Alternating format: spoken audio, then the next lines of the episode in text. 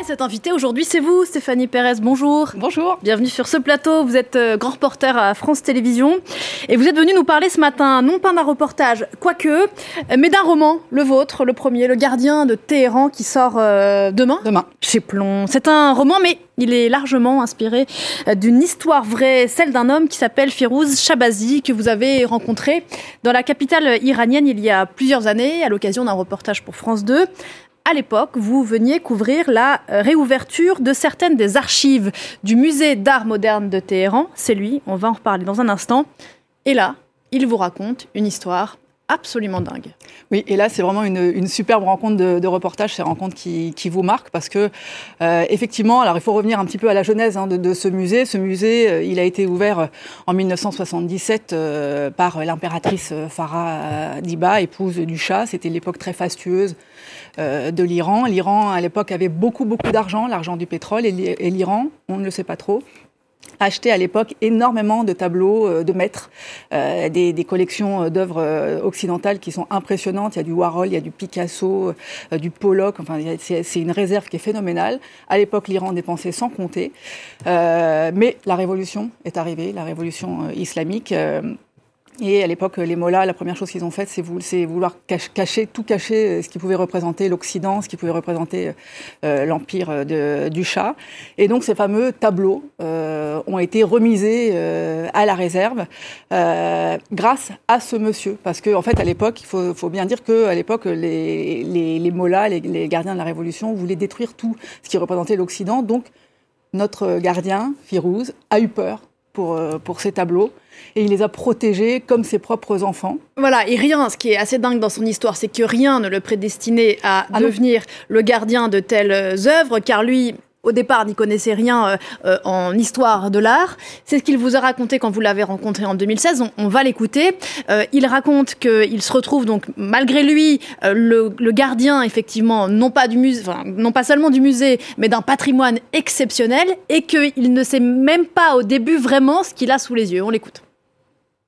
Tous les tableaux n'étaient pas référencés. Moi, j'y connaissais rien. Il n'y avait pas Internet à l'époque. Alors tout seul, j'ai cherché les œuvres ressemblantes. J'ai passé des heures dans cette bibliothèque. J'avais la responsabilité de ces œuvres. J'ai voulu les protéger comme mes enfants, vraiment comme mes enfants. Je les aimais. Quand j'étais seul, fatigué, j'allais au coffre, je leur parlais. Et j'aimais ce moment.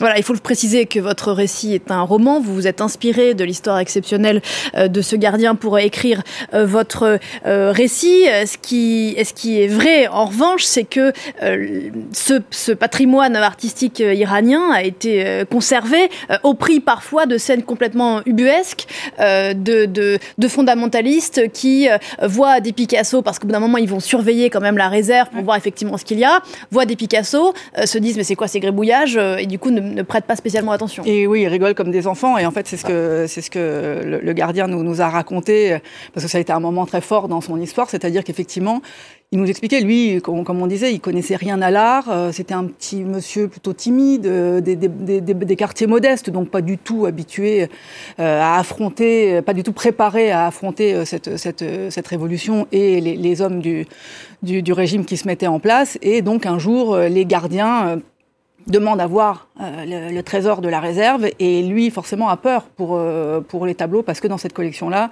il y a beaucoup de nus il y a des, des, collections il y a des, des œuvres d'artistes homosexuels donc c'est tout ce que veut bannir la, la, République islamique qui est en train de se mettre en place et donc voilà il emmène il a peur il, il, fait descendre les, les gardiens dans, dans, la réserve du musée et il leur montre une œuvre de Picasso et là les gardiens rigolent on dit ah, ah, ah qu'est-ce que c'est que ça? On dirait moi mon gamin et pour mon Mm. fils il pourrait le faire, c'est les enfants. Et lui finalement est bien content. Et du coup il ne va pas plus loin dans la réserve. Il ne va pas plus loin dans la réserve et lui est bien content parce qu'il se dit bon ben on va rester au Picasso comme ça et pour eux c'est pas dangereux. Donc en fait ils ne détruiront pas les œuvres et c'était son objectif, c'était ouais, qu'ils ne les brûlent pas.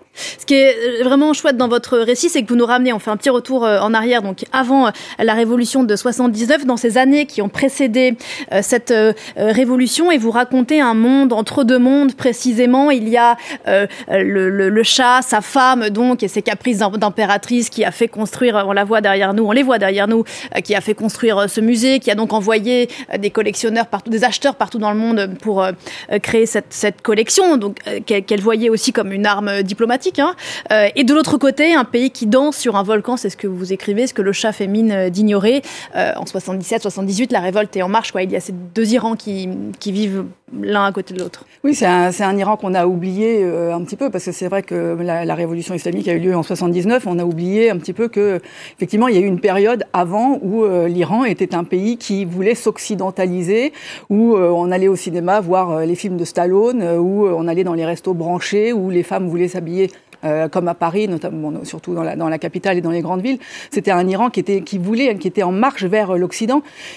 C'était un Iran euh, qui, c'était une politique, la politique du Shah allait peut-être trop rapidement euh, à l'époque.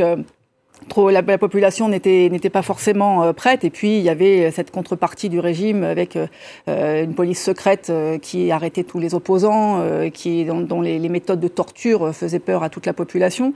Donc c'était clairement le moment où le musée est ouvert, c'est un un moment où l'Iran est entre entre deux ponts et entre deux rives et, et c'est sûr que la révolution a fait basculer le pays, mais c'est assez intéressant par rapport à ce qui se passe par rapport à ce qui se passe en ce moment parce que cette révolution euh, elle a mis un an, un an et demi euh, à vraiment aboutir à l'arrivée euh, de, de, l'ayatollah Khomeini.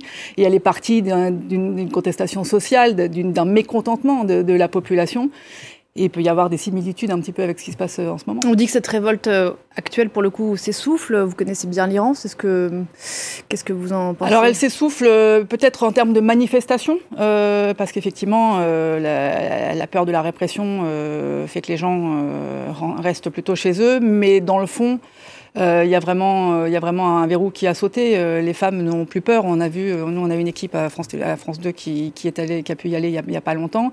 Il y a beaucoup de femmes maintenant qui osent sortir dans la rue, euh, dans les restaurants sans voile. Et ça, moi, il y a encore un an, un an et demi, la dernière fois que j'y suis allée, mmh. c'était pas question. On en voyait une ou deux qui osaient sortir deux minutes sans voile. Mais là, maintenant, vous, vous, sur, sur, dans une ville comme Téhéran, vous pouvez avoir quand même un bon tiers des femmes qui ne le portent plus. Donc il y a quand même un verrou qui a sauté. Et la colère contre le régime, elle est là. Pour revenir à nos moutons et à nos euh, tableaux, mais c'est intéressant parce que ça résonne avec ce que vous disiez euh, à l'instant. Euh, cette collection, d'une certaine façon, et là, les moments où elle a pu être vue et pas vue disent beaucoup du moment euh, que vivait euh, l'Iran. Donc, on l'a dit, il y a eu là cette révolution. Les pièces les plus euh, considérées comme impies par les fondamentalistes ont été cachées. En 2016, elles ont été montrées, pas toutes, mais une partie, au moment où l'Iran s'ouvrait à niveau, et puis à nouveau, à nouveau recachées. C'est vraiment un musée qui épouse les soubresauts de, de l'histoire du pays. C'est-à-dire qu'effectivement, il a été ouvert à un moment où l'Iran voulait s'ouvrir vers l'extérieur.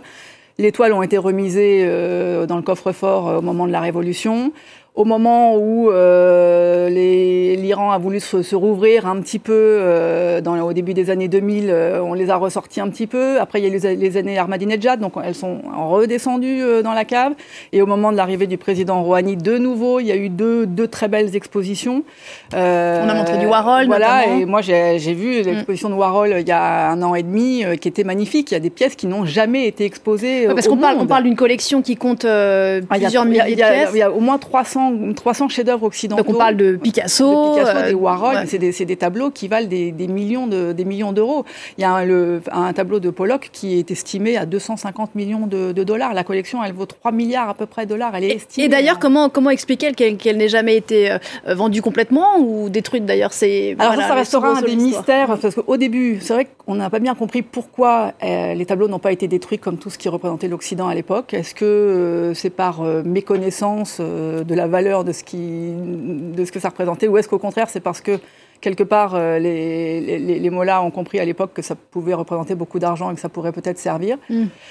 Maintenant, en tous les cas, c'est devenu un instrument de fierté euh, nationale. Euh, c'est un musée qui est très sollicité par tous les musées du monde entier, par les collectionneurs pour vendre euh, ces pièces. Officiellement, il n'y a pas eu d'achat. Peut-être quelques-uns, mais bon, en tous les cas, la majorité, l'essentiel des, des œuvres sont toujours dans la réserve. Moi, j'en ai vu quand même beaucoup. Euh, et aujourd'hui, c'est devenu vraiment un instrument politique, c'est-à-dire que euh, l'Iran est très fier d'avoir ces œuvres qui appartiennent, qui, qui sont d'origine occidentale, en disant, bah, vous voyez, nous aussi, on, a, on peut avoir des chefs-d'œuvre, nous aussi, on s'y connaît, et on ne vous les donnera pas. Ouais, ce qui est un paradoxe voilà, dingue quand on sait qu'il y en voilà. a beaucoup qui sont euh, cachés. Merci beaucoup, euh, Stéphanie Pérez, d'être venue nous parler de ce livre, vraiment, d'où je vous conseille la, la lecture, on un scénario de film, Le Gardien de Téhéran, qui d'ailleurs s'appelle Le Gardien de Téhéran, et non pas du musée d'art moderne de Téhéran, et ce qui dit beaucoup qui sort demain chez Plomb. Merci encore. Euh, très bonne journée à vous.